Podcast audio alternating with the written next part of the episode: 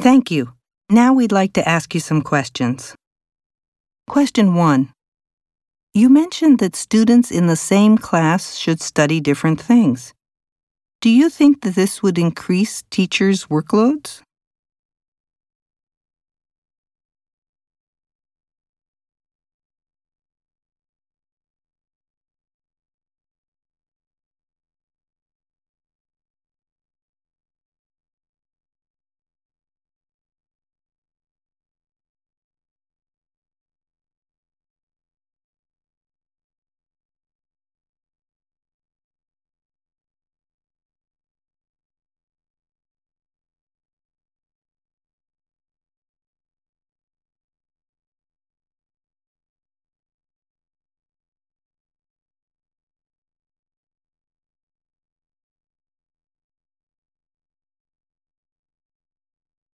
Question 2.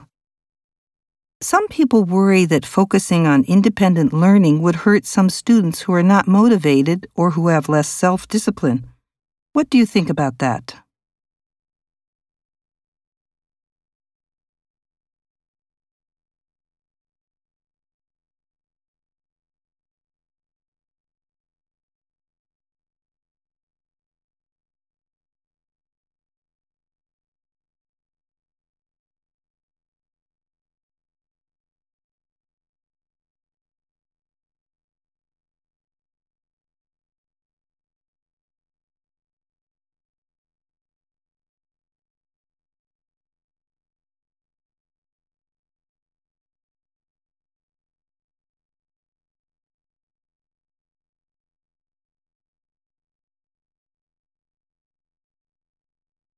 Question 3.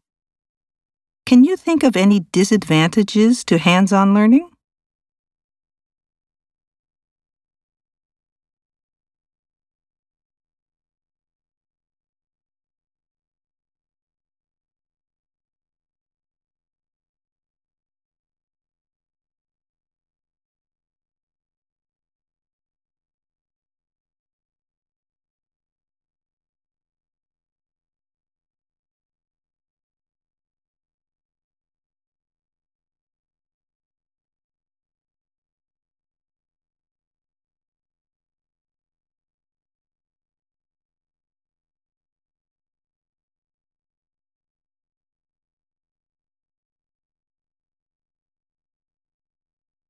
Question 4.